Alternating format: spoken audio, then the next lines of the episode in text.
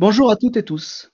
Aujourd'hui, la revue Fond de l'Archive a le plaisir de prolonger ses réflexions sur le lien entre archives et bande dessinée, qui est paru dans notre quatrième numéro en ce début du mois de mars, pour justement réfléchir à quel peut être le rapport entre les archivistes et la conservation de la bande dessinée. Pour cela, nous avons aujourd'hui le plaisir d'accueillir Boris Buckler, bibliothécaire au centre BD de la ville de Lausanne, pour nous parler de son institution et de la manière dont il gère les collections bande dessinée dans son service. Boris Bruckler, est-ce que vous pouvez présenter votre action dans cette organisation et votre formation avant d'arriver à cette fonction de bibliothécaire de dans le centre BD de la ville de Lausanne? Oui, tout à fait. Alors déjà, merci pour cette invitation. Je suis ravi d'être euh, avec vous aujourd'hui. Alors euh, moi, j'avais commencé des études de lettres comme, euh, comme beaucoup, et puis comme beaucoup, en tout cas en Suisse, je les ai arrêtées au bout d'une année et demie. J'avais enchaîné avec un apprentissage de libraire ici à Lausanne. L'apprentissage, c'est une forme de, formation qui est extrêmement courue en Suisse. Il y a presque 70%, 70% des, des jeunes qui passent par l'apprentissage. Euh, je signale ce détail parce que ça a eu un impact pour moi plus tard, puisque j'ai travaillé ici à Lausanne, à la librairie Payot, et euh, je m'étais occupé notamment de monter une partie des collections de bandes dessinées sur les mangas, euh, plus précisément ici à la librairie Payot de Lausanne. Et puis j'ai enchaîné avec des études en information et documentation à la Haute École de gestion de Genève. C'est l'école en fait qui forme les archivistes, bibliothécaires et documentalistes en Suisse romande. Ensuite, euh, j'ai eu la très très grande chance, euh, avant même la fin de mes études, d'être engagé à la radio-télévision suisse, pour lesquelles j'avais effectué un stage euh, durant ma, formation. Et j'ai commencé directement à travailler sur le projet NUMA, qui était un projet, un très gros projet de numérisation des archives sonores ici à Lausanne pour la radio nationale suisse. J'y ai travaillé deux ans et puis mon contrat arrivait à son terme, j'ai pu le poursuivre, mais avec un petit pourcentage, et j'ai été engagé dans la foulée euh, en tant que bibliothécaire au centre BD de la ville de Lausanne. Et j'y travaille aujourd'hui avec euh, grande joie depuis 11 ans, euh, donc 11 ans consacrés à, à travailler sur ce fonds absolument extraordinaire ici à Lausanne. Vous l'avez compris, nous sommes dans le cadre suisse. Est-ce que vous pouvez préciser un petit peu la formation des archivistes et des bibliothécaires dans la Suisse et expliquer ce que c'est cette euh, partie de la Suisse, la Suisse romande, s'il vous plaît. Oui, alors la Suisse romande, c'est l'ensemble des cantons euh, qui parlent français. En Suisse, ça représente à peu près, si je ne dis pas de bêtises, 20% de la population euh, suisse et ça comprend les cantons de Genève, de Vaud, où se trouve Lausanne, les cantons de Fribourg, du Jura et du Valais et une partie du canton de Berne. Donc c'est la partie vraiment francophone de la Suisse, euh, les deux tiers de la Suisse étant germanophone, euh, voilà, du côté donc suisse alémanique. Pour la formation, eh bien, il y a une seule formation, on va dire classique, euh, qui concerne les bibliothécaires, archivistes et documentalistes en Suisse. C'est donc cette haute école de gestion euh, à Genève. Alors, euh, les hautes écoles, euh, les hautes écoles supérieures ou hautes écoles de gestion, dans mon cas particulier, ce sont des formations qui proposent des bachelors et des masters, quelquefois des doctorats suivant les formations. Et à la différence des formations universitaires ou des hautes écoles polytechniques, ce sont des formations très professionnalisantes. Normalement, a priori, on est censé pouvoir travailler immédiatement à la fin de la formation, alors que lorsque, si j'avais poursuivi par exemple mes études en lettres, en tenant un bachelor puis un master, euh, j'aurais dû encore faire une formation supplémentaire pour être, je ne sais pas, professeur par exemple. Euh, euh, j'aurais dû faire une, une, école spécialisée ensuite. Alors que normalement, dans les HES ou HEG, on peut travailler tout de suite après. Bah, D'ailleurs, c'est ce qui m'est arrivé en Suisse, en tout cas en Suisse, euh, en, Suisse romande, il n'y a pas de séparation stricte, euh, comme ça peut être le cas en France, entre les archivistes, les bibliothécaires et les documentalistes. Alors cette séparation, elle fait sens dans un territoire aussi grand euh, que celui de la France, où il y a quand même une population et un nombre d'institutions qui est nettement plus conséquent que pour la Suisse, voire même la Suisse romande. C'est pour ça qu'il y a une seule école qui concentre ces trois formations qui sont certes différentes, mais qui ont quand même un, certain nombre de, points communs. Il y a bien entendu des spécialisations au fur et à mesure de la formation. Euh, bon, alors euh, là, les programmes, c'est un petit peu partout pareil, hein, ça varie d'année en année, mais on peut dire que grosso modo, euh, la première année ou la première année et demie, ce sont des troncs communs. Et ensuite, il y a des spécialisations qui voient le jour, bibliothèque de lecture publique, bibliothèque pour la jeunesse, pour les adultes, archivistique, veille documentaire, etc., etc. Et eh bien, j'ai la chance depuis à peu près maintenant, si je me trompe pas, six ans, d'enseigner également à cette haute école de gestion à Genève. Je donne des cours en fait pour les futurs bibliothécaires dans la section bibliothèque de lecture publique adulte sur la bande dessinée, où voilà, je les informe sur l'histoire de la bande dessinée, sur le fait qu'on peut étudier cette bande dessinée, qu'on peut l'analyser, comment est-ce qu'on peut constituer des collections. Et puis, ben, évidemment, je leur fais faire une visite du centre BD de la ville de Lausanne. C'est toujours une visite qui les intéresse beaucoup, d'après ce que j'ai cru comprendre. Justement, vous venez présenter le centre BD de la ville de Lausanne où vous travaillez depuis 11 ans. Est-ce que vous pouvez revenir un petit peu sur l'historique de ce centre, sur sa création, sur ses missions? Et sur tout ce que ça implique la conservation de la bande dessinée dans votre, dans votre centre oui, alors c'est une question euh, tout à fait intéressante. Bien sûr, je suis ravi de parler du, centre BD, mais je pense même que ça peut être une question intéressante de manière plus large sur euh, la lente évolution qu'il peut y avoir, euh, et quelquefois même la douloureuse évolution qu'il peut y avoir entre une collection de collectionneurs et une collection patrimoniale. je m'en explique. Dans les années 1970, 70, 70 pour la France, il y avait un monsieur qui s'appelait Monsieur Pierre-Yves Lador. Il était bibliothécaire euh, à la bibliothèque euh, municipale de Lausanne, la principale bibliothèque de lecture publique de Lausanne. Euh, et lui, il était passionné des mauvais genres, c'est-à-dire le policier, l'érotisme, la science-fiction et la bande dessinée. Il faut savoir qu'à l'époque, de même que pour la France, il y avait de, une très forte résistance envers ce qu'on considérait comme être des mauvais genres et qui n'avaient pas leur place dans une bibliothèque. Qui lit des bandes dessinées Ce ne sont que les enfants, les idiots les gens qui apprennent éventuellement une langue. Idem pour la, science-fiction, l'érotisme, etc., etc. Et lui, il était passionné de ces mauvais genres et il a décidé en parallèle euh, aux collections normales de la bibliothèque euh, municipale de Lausanne, de développer des collections euh, un petit peu secrètes, des collections qui allaient devenir patrimoniales. Il est devenu directeur des bibliothèques municipales de la ville de Lausanne. Il avait donc les coups des franches pour euh, réaliser sa, sa vision. Il a développé gentiment une collection parallèle euh, à une époque où la surveillance euh, comptable, disons, n'était pas aussi resserrée qu'aujourd'hui. Et il a quand même réussi à développer une collection de 30 000 albums, ce qui était quand même plutôt pas mal euh, pour l'époque. D'autant plus alors qu'on considérait alors que la bande dessinée n'avait pas sa place dans les collections patrimoniales. La Bibliothèque nationale suisse, par exemple, ne considérait pas ça du tout comme un objet intéressant. Et si elle la collectionnait, c'était dans la catégorie jeunesse exclusivement. Monsieur Lador a donc développé euh, euh, ses, collections dans son coin sans pouvoir les utiliser puisqu'il y avait déjà une très vaste collection de lecture publique de prêt euh, à la bibliothèque principale. Et puis, au tournant des années 2000, le conservateur, enfin, une personne a été engagée, Monsieur Affelter, qui est devenu conservateur de ce qui allait devenir plus tard le centre BD. Lui, il est venu en fait avec sa propre collection. En effet, c'était un grand collectionneur de bandes dessinées et euh, le deal qui a été conclu, c'est qu'il obtenait une place euh, pour travailler au sein de la ville de Lausanne en échange de sa collection personnelle. Euh, la collection déjà disponible de M. Lador, plus cette collection-là spécifique, ça faisait 70 000 documents ce qui était euh, là pour le coup extrêmement important, euh, même aujourd'hui, mais en tout cas déjà pour l'époque. Et puis, depuis ce tournant des années 2000 jusqu'à aujourd'hui, la collection n'a eu de cesse de grandir pour atteindre aujourd'hui près de 250 000 documents. Alors, euh, par document, j'entends évidemment les albums de BD, hein, c'est ça à quoi on pense en premier.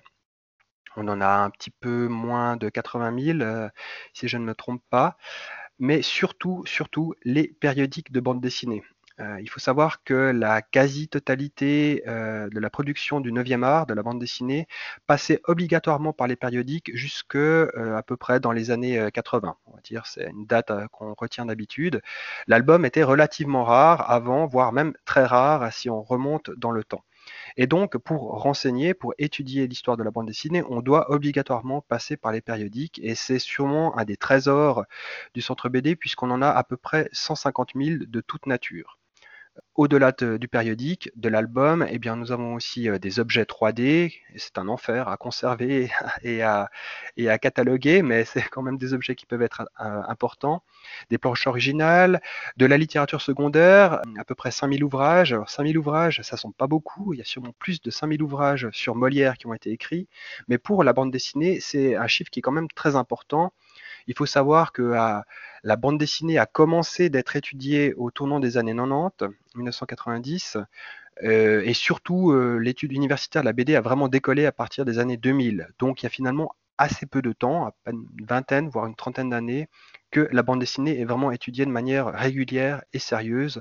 Aujourd'hui, c'est un objet dont l'université s'est emparée. Je signale d'ailleurs que l'université de Lausanne a développé un groupe autour de la bande dessinée, justement, où ils étudient euh, la BD dans un cadre universitaire et évidemment qu'on collabore avec eux. Et donc, ces collections, euh, comme je l'ai dit, ont grandi, euh, n'ont eu de cesse de grandir. Je reviens sur cette histoire justement de, développement de la collection parce que euh, il y a un point qui me semble vraiment intéressant pour des professionnels de l'archive ou de la bibliothéconomie, c'est le passage du collectionneur à la collection patrimoniale. C'est un passage en fait qui est, qui est assez difficile. le collectionneur, généralement, est quelqu'un d'absolument passionné qui a une vision très très stricte de, de sa passion et qui a une façon personnel de la gérer. Je donne un exemple qu'on peut tous avoir d'ailleurs chez nous. La plupart des gens ont une bibliothèque à la maison, certaines personnes ont des bibliothèques importantes. Et en fait, personnellement, euh, moi ma collection, elle n'est pas du tout du tout gérée de la même manière que celle du centre BD. Moi, je classe les BD euh, par format parce que j'aime bien les mettre comme ci plutôt que comme cela. Je les classe par euh, série que j'aime bien en priorité, puis celle que j'aime moins bien un peu en dessous. Euh, quelquefois, ça peut être par, euh, par couleur. J'ai des jolis dos noirs que j'aligne et qui font assez élégant dans une bibliothèque. Bref, il y a tout un tas de façons de gérer des collections personnelles, des collections pour un collectionneur. Et ça marche objectivement bien. ça, c'est une estimation très personnelle, mais moi, je pense que jusqu'à 100 000 documents, on peut presque la gérer. une collection peut vraiment être gérée de manière complètement amateur, sans que ça pose de graves problèmes. Sauf que, sauf que c'est une collection personnelle, c'est-à-dire qu'il n'y a que vous qui, allez pouvoir utiliser cette collection, puisque vous-même l'avez classée, vous savez la logique qui sous-tend tout cela ça, c'est un gros problème parce que, en fait, dans un fonds patrimonial, vous n'êtes plus un collectionneur, vous, travaillez pour une collection patrimoniale et tous les collaborateurs, et même au-delà des collaborateurs, doivent pouvoir retrouver des documents au travers de, de procédures de classement, de gestion. Alors ça, c'est le premier problème. Et puis le deuxième problème, c'est que euh, un collectionneur a souvent une marotte. Il y a des collectionneurs qui collectionnent que Tintin, d'autres qui ne collectionnent que tels auteurs, qui se focalisent sur un type de document. Et il se trouve que quand on a des moyens limités, et évidemment qu'on a des moyens très limités, euh, on ne peut pas tout prendre tout le temps, tout conserver systématiquement dans tous les états possibles. Et là, euh, il y a aussi une source de tension euh, potentielle puisque un bibliothécaire et même, on va dire, un an plus loin, un archiviste a une politique d'acquisition. Une politique d'acquisition, elle est formalisée sur un document qui permet de, guider en fait les, achats, on rendre compte à une hiérarchie. il y a tout un environnement institutionnel auquel le collectionneur ne, fait pas grand cas puisque lui, il a sa marotte. Et je pense que l'histoire du centre BD et l'histoire qui est encore en train de s'écrire aujourd'hui, c'est ce passage de la pure collection d'une personne privée, Monsieur Lador à l'époque, euh, à une collection euh, à valeur archivistique, patrimoniale, euh, en tout cas une gestion tout à fait professionnelle auquel on essaie de tendre aujourd'hui. Je vous donne une anecdote, un exemple qui me semble vraiment, moi, très très pertinent j'ai dit comment je classais un petit peu mes, documents chez moi. Un des classements qu'on utilise très souvent, c'est le classement par série. Ça semble assez logique pour n'importe qui de mettre tous ces Astérix au même endroit, tous ces Tintins au même endroit. Ça me semble difficile de concevoir ça autrement. Sauf que, comment est-ce que vous faites dans une collection patrimoniale? Admettons qu'il y a un nouveau Astérix pardon, admettons qu'il y a une nouvelle série qui paraisse, bah, vous commencez par le mettre où dans les séries? Bah non, euh, c'est pas une série, c'est un one shot, c'est-à-dire une bande dessinée unique. Donc déjà une séparation très artificielle entre les séries et les one shot. Où est-ce que commence la série? C'est à partir de 2 bah, Il se trouve qu'au centre BD à l'époque c'était à partir de 3. Pourquoi? Parce que Qu'est-ce qui se passe si un one-shot euh, se transforme en série? Ben, En fait, vous devez prendre votre one-shot, changer la notice euh, qui a été cataloguée, transformer la cote que vous avez mise sur le document pour pouvoir retrouver le document, déplacer physiquement le document. C'est tout un tas d'opérations qui, quand vous avez une collection privée, ben, vous pose franchement pas grand problème. Quand vous avez des centaines de milliers de documents, c'est toute une autre paire de manches. Et là, par exemple, euh, là, depuis quelques années, on, est passé d'un classement par série et par one-shot, et je vous passe même toutes les autres catégories qui existaient à l'époque. Il y avait une catégorie qui était les ouvrages préférés de Monsieur Lador, parce qu'il les aimait bien, alors il les avait mis là spécialement. Aujourd'hui, on n'a plus toutes ces catégories. On a uniquement un numéro courant, c'est-à-dire qu'on met juste un numéro d'entrée qui correspond au numéro d'entrée du document dans la collection et on les classe les uns derrière les autres. Ça permet plus, comme le collectionneur aime bien le faire, de sortir tous les Astérix, tous les, euh, nouveaux Spirou d'un seul coup parce qu'on aime bien voir tous ces documents ensemble. C'est vrai, ça permet plus ça. Par contre, ça permet une gestion beaucoup, beaucoup plus efficace des documents. Et c'est voilà, ça c'est un exemple de ce vers quoi nous tendons euh, au centre BD, qu'on est en train de réaliser avec les forces que nous avons à disposition. À partir de quelle date ce changement de conception dans le classement de la bibliothèque est apparu? Euh, est-ce qu'il y a eu des impacts, par exemple, avec la, question du numérique? Et euh, quels en sont les états de réflexion aujourd'hui? Vous avez commencé à aborder un petit peu cette question-là. Est-ce que vous pouvez nous préciser tous ces éléments? Oui, alors l'ancien euh, conservateur, euh, Monsieur Affolter, n'était pas du tout donc un professionnel des archives, lui c'était vraiment un collectionneur hein, à, la base. Euh, et donc du coup, lui, il n'avait pas du tout mis en place ce, genre de choses. Il existait des outils précédemment, mais qui étaient très très imparfaits, puisqu'ils découlaient encore d'une politique de collectionneur de, l'ancien directeur, Monsieur Lador. Et on a commencé de mettre en place ce type d'outils plutôt vers à partir de 2010. On est passé à un catalogue unique entre les bibliothèques et le centre BD euh, il y a de cela maintenant 4 ans, si je ne m'abuse. Alors c'est très important pour nous parce que maintenant on n'est plus obligé de cataloguer une BD pour les bibliothèques et une BD pour le centre BD. C'est le même catalogage qui est réalisé et ça c'est quand même euh, un, sacré euh, gain de temps. Et si vous pouvez me repréciser vos autres questions que j'ai oubliées. C'était, est-ce qu'il y a eu un impact de la question du numérique dans votre politique de classement? Est-ce que vous avez eu euh, d'autres réflexions qui sont apparues, qui ont eu des impacts sur euh, ces changements de conception dans le classement? Oui. Alors, euh, le numérique, j'y reviendrai un petit peu plus tard, mais pour les changements de, conception, oui, tout à fait. Bah, alors, écoutez, je vous donne un exemple très très simple.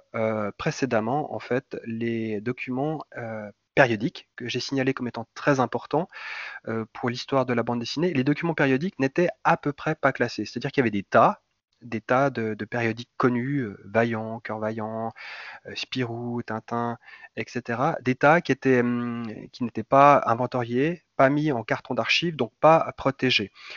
De nouveau, quel intérêt lorsque vous êtes un collectionneur? Vous savez très bien où se trouvent vos documents, euh, les, les, conserver longtemps dans le temps, ça pas un grand intérêt pour vous puisque vous voulez les avoir pour vous. Et ça, ce, traitement vraiment hum, d'archives, vraiment mettre dans des boîtes d'archives, créer des inventaires euh, électroniques qui sont très imparfaits pour l'instant, mais qui commencent hum, euh, d'émerger, ça, ça a été mis en place à partir de 2012 euh, à peu près. On a commencé vraiment de mettre des documents en boîte d'archives, vous savez, bêtement de noter sur une boîte qu'est-ce qu'il y a dedans, ça semble bête hein, comme opération, mais si vous n'avez pas fait ça, le document il est considéré comme perdu.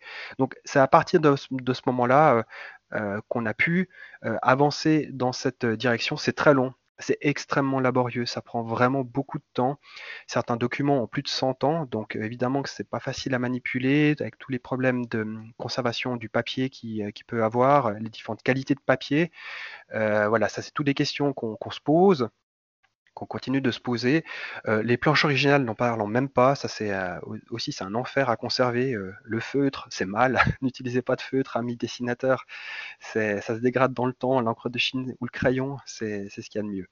Donc voilà, c'est à peu près à, ce moment-là qu'on a commencé vraiment de développer tout ça, on avance pas à pas avec les moyens que nous avons à disposition, même si on peut s'appuyer par moments sur nos collègues des archives de la ville de Lausanne, dont, qui font partie du même service que nous, et mes collègues de la bibliothèque de Lausanne, par exemple pour le catalogage ou les commandes. Je reviens sur cette question du numérique. Alors ça, c'est vraiment une question extrêmement compliquée. Ça l'est encore plus en fait pour euh, la bande dessinée, puisque il n'existe à ce jour aucun système de conservation euh, facile, relativement peu coûteux et fiable de la bande dessinée numérique.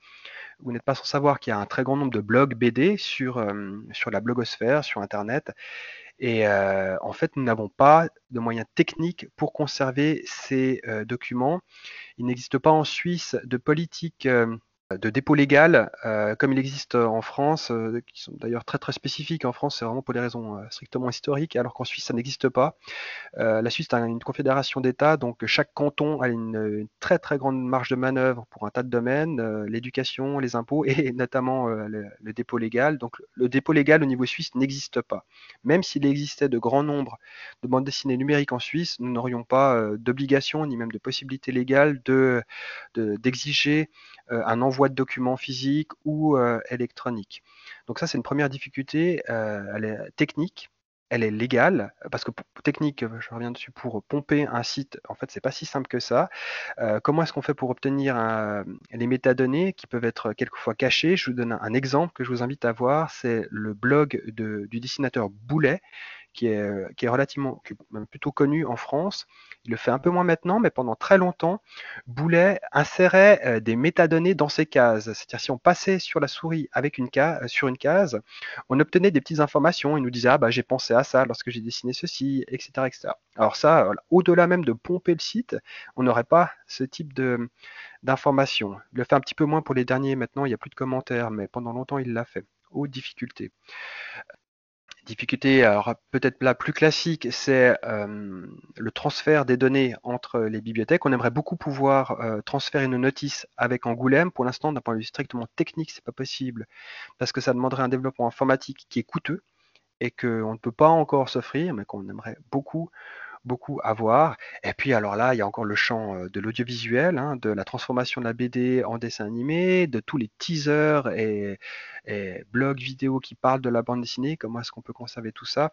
C'est un, vrai chantier. Par contre, ça c'est quelque chose que moi j'aimerais développer, mais de nouveau qui représente un défi, c'est développer l'acquisition de bandes dessinées électroniques. Euh, on travaille sur des programmes de numérisation de BD. Alors, il y a toujours le problème de, l'égalité de la chose, puisque lorsqu'il y a encore des ayants droit, ben, c'est compliqué de numériser. Enfin, c'est pas compliqué de numériser, mais c'est compliqué de mettre à, disposition. Mais on l'a fait là avec euh, l'université de Lausanne. On a numérisé un grand nombre de documents pour la recherche. Beau projet, beau projet de numérisation. En France, Gallica, fait de même avec euh, une numérisation à très vaste échelle également de documents BD.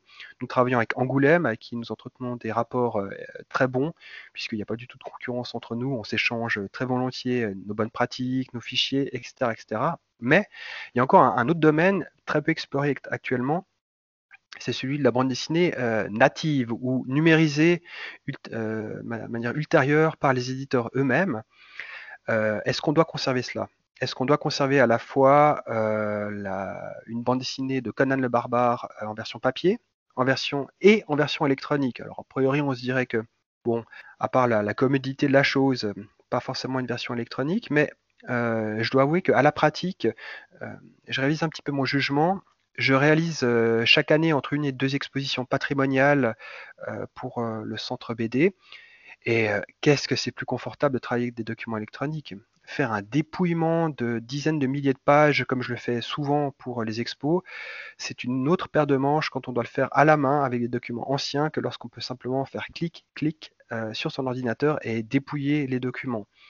Donc, euh, ça voudrait dire que ce serait intéressant d'avoir des bandes dessinées électroniques, mais comment est-ce qu'on les conserve? Comment est-ce qu'on les paye, parce qu'il faut les payer euh, également. Ça, c'est encore des problèmes qui ne sont pas tout à fait euh, résolus, je dois dire, et hum, qui nécessiteraient des investissements euh, techniques et financiers que pour l'instant nous ne pouvons pas nous permettre, mais j'ai bon espoir que ça puisse venir. Alors pour l'instant, on a vraiment abordé le sujet d'un point de vue du conservateur et du bibliothécaire en charge des collections. Est-ce que vous pouvez nous parler un petit peu des publics qui viennent autant dans le centre de la BD pour de la lecture ou aussi pour vos expositions. Oui. Alors, le Centre BD est donc une collection patrimoniale. À ce titre, nous nous prêtons aucun document. Euh, les consultations sont vraiment uniquement sur place. Nous sortons les documents pour les chercheurs et chercheuses. Nous les mettons à disposition. Nous avons des locaux, des bureaux. Et euh, nous euh, ne laissons pas sortir les documents à une seule exception. Ce sont pour les expositions. Alors, les publics, eh bien, bah, je viens déjà d'en parler. C'est essentiellement des chercheurs. Alors, je dis chercheurs, mais vraiment au sens très très vaste hein, du terme. Ça peut vraiment être à la fois l'élève de 14 ans qui veut faire qui veut faire une petite recherche pour l'école sur les Indiens dans Yakari et Lucky Luke, jusqu'au doctorat, jusqu'aux travaux de recherche, de, jusqu'au colloque, etc., etc. Donc ça, prend vraiment une palette extrêmement vaste, mais dans tous les cas, nous ne prêtons pas les documents. Ça, c'est vraiment le premier grand public. ce sont les chercheurs et chercheuses. Deuxième public pour les collections du Centre BD, ce sont les exposants. Alors, nous sommes régulièrement nous-mêmes exposants, enfin je, crée des, des, expositions euh, chaque année et à ce titre bien sûr ben, j'utilise les documents et là je profite pour les mettre quand même sous vitrine et les présenter au public et puis nous prêtons des documents euh, aux, euh, musées ou aux autres institutions qui souhaitent réaliser des expos. Il y a par exemple à la, ville de Bâle en Suisse le Cartoon Museum qui est un très beau musée dédié à la bande dessinée par exemple ou le festival euh, évidemment lausannois BDFIL pour, euh, pour lequel euh, je travaille chaque année où je réalise une expo systématiquement. Là, bien sûr, qu'on prête des documents. Ou alors encore pour le festival de Lucerne Fumetto. Voilà, c'est les trois grands festivals de bande dessinée en Suisse. Et puis un dernier public qui est peut-être plus confidentiel, mais auquel je tiens aussi, c'est les médias ou de manière plus générale toutes les personnes qui ont une question sur la bande dessinée. Euh, on intervient régulièrement euh, dans les médias et on fait office également d'experts, euh, notamment pour la Bibliothèque nationale ou plus occasionnellement pour d'autres institutions. Donc voilà, ça c'est les trois grands publics, donc les chercheurs, les exposants et le public ou les institutions demandant des experts ou une expertise particulière sur la BD. Ma question, vous avez parlé un petit peu du festival de BD dans la ville de Lausanne il y a aussi d'autres initiatives en Suisse. Est-ce que vous pouvez parler un petit peu de la place de la BD en Suisse pour les publics de bibliothèques et, euh, de services d'archives? Oui, alors euh, l'histoire, la, la, bande dessinée en Suisse, c'est une histoire euh, aussi là que je trouve assez intéressante et faite aussi de, paradoxes et, de tensions, comme, comme souvent en Suisse. Alors juste petit rappel, hein, euh, maintenant il y a quand même un consensus qui se dégage assez largement auprès des historiens de la bande dessinée pour considérer que c'est le jeune voix euh, Rodolphe Töpfer qui en 1833 fait paraître la première bande dessinée de l'histoire. Donc on peut se réjouir de, cela en Suisse. Euh, la bande dessinée peut être considérée comme un art helvétique. Mais il faut bien avouer que après Topfer, bah, il n'y a pas eu grand-chose pendant très longtemps et la bande dessinée s'est vraiment beaucoup déplacée dans l'espace euh, américain et franco-belge, puis euh, dans la sphère asiatique au Japon. Une grosse différence également qu'on peut, voir en, Suisse par rapport, bah, par exemple, euh, à, la France, c'est que c'est un pays qui est plurilingue. Il y a quatre langues nationales, trois qui sont effectivement parlées régulièrement, le français, l'italien et euh, l'allemand. Et la tradition de la bande dessinée dans la zone germanique, dans Allemagne et Suisse alémanique, est très différente. Il n'y a pas une histoire de production de bande dessinée qui est comparable à celle de l'espace franco-belge pendant ça, a changé hein, maintenant, et bien sûr qu'il y a des exceptions et de grands artistes euh, alémaniques. Mais enfin, on peut quand même dire que grosso modo, la bande dessinée euh, dans l'espace germanique, c'est de la bande dessinée euh, francophone traduite en allemand. Donc déjà là, on voit qu'en Suisse, puisqu'on est un pays plurilingue, il y a déjà une césure entre l'espace de Suisse romande et l'espace de Suisse alémanique. de nouveau, hein, je, maintiens, il y, a bien sûr des exceptions, il y a beaucoup d'artistes suisses allemands, mais enfin, voilà, on peut quand même dire sans trop froisser les gens que c'est plus une tradition francophone qu'une tradition germanophone. On assiste euh, depuis euh, un certain nombre d'années à euh, une, émergence d'un certain nombre d'écoles dédiées à l'apprentissage de l'art, de la bande dessinée dans l'arc lémanique, c'est-à-dire en fait le canton de Genève et sa ville Genève et le canton de Vaud, avec sa ville euh, principale, la plus grande ville du canton de Vaud, c'est euh, Lausanne. Oui, voilà, et on voit un certain nombre d'écoles de bande dessinée qui se développent. Il y a une assez grande concentration d'artistes célèbres euh, à Genève. Alors, le plus connu d'entre eux, bien sûr, c'est Zepp, avec son fameux Titeuf. Mais il y a d'autres très grands artistes, très beaux artistes, comme Frédéric Peters, Tom Tirabosco, etc., etc. Je Pierre Vezem, enfin, je ne vais pas tous les, citer, mais enfin, il y en a un grand nombre.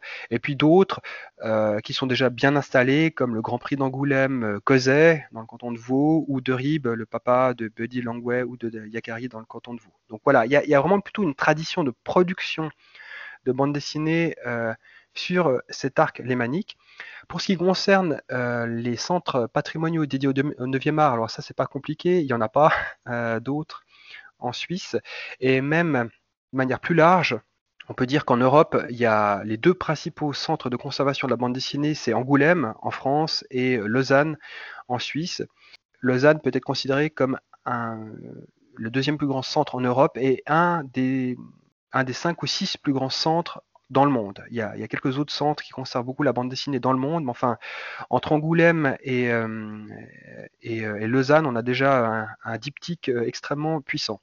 Pour les espaces publics, eh bien, comme en France hein, d'ailleurs, hein, toutes les bibliothèques de lecture publique proposent des bandes dessinées. La bande dessinée a même maintenant atteint les sphères de l'université qui commence aussi de proposer de la bande dessinée non seulement pour l'étude, mais même juste pour le plaisir de la lecture et proposer une offre culturelle vaste. La bibliothèque de Lausanne, en raison de son historique lié à son premier, hum, son premier euh, disons, héros, premier porteur de ce message de la bande dessinée, euh, la bibliothèque de Lausanne a toujours encore aujourd'hui une très vaste collection de bandes dessinées dédiées à la lecture publique, euh, dont on est très fier et avec qui je collabore très volontiers, puisque pour l'anecdote, je récupère très, très régulièrement les ouvrages qu'ils désherbent pour compléter mes collections ou les doubler lorsque j'en ai la, nécessité. C'est d'ailleurs une collaboration tout à fait heureuse. Et là, de nouveau, je trouve que c'est un, point qui est intéressant pour des professionnels, c'est que pour le centre, BD, moi, je me sens vraiment un petit peu à cheval entre l'archive et la bibliothèque un certain nombre de documents sont typiques d'une bibliothèque, par les albums de BD ou la littérature secondaire. C'est exactement le même circuit de catalogage, de commande et partiellement de gestion que pour une bibliothèque. Euh, et puis en même temps, à côté, on développe des archives, on a une action euh, patrimoniale, et puis on a une action aussi de valorisation qui, regroupe un petit peu les deux.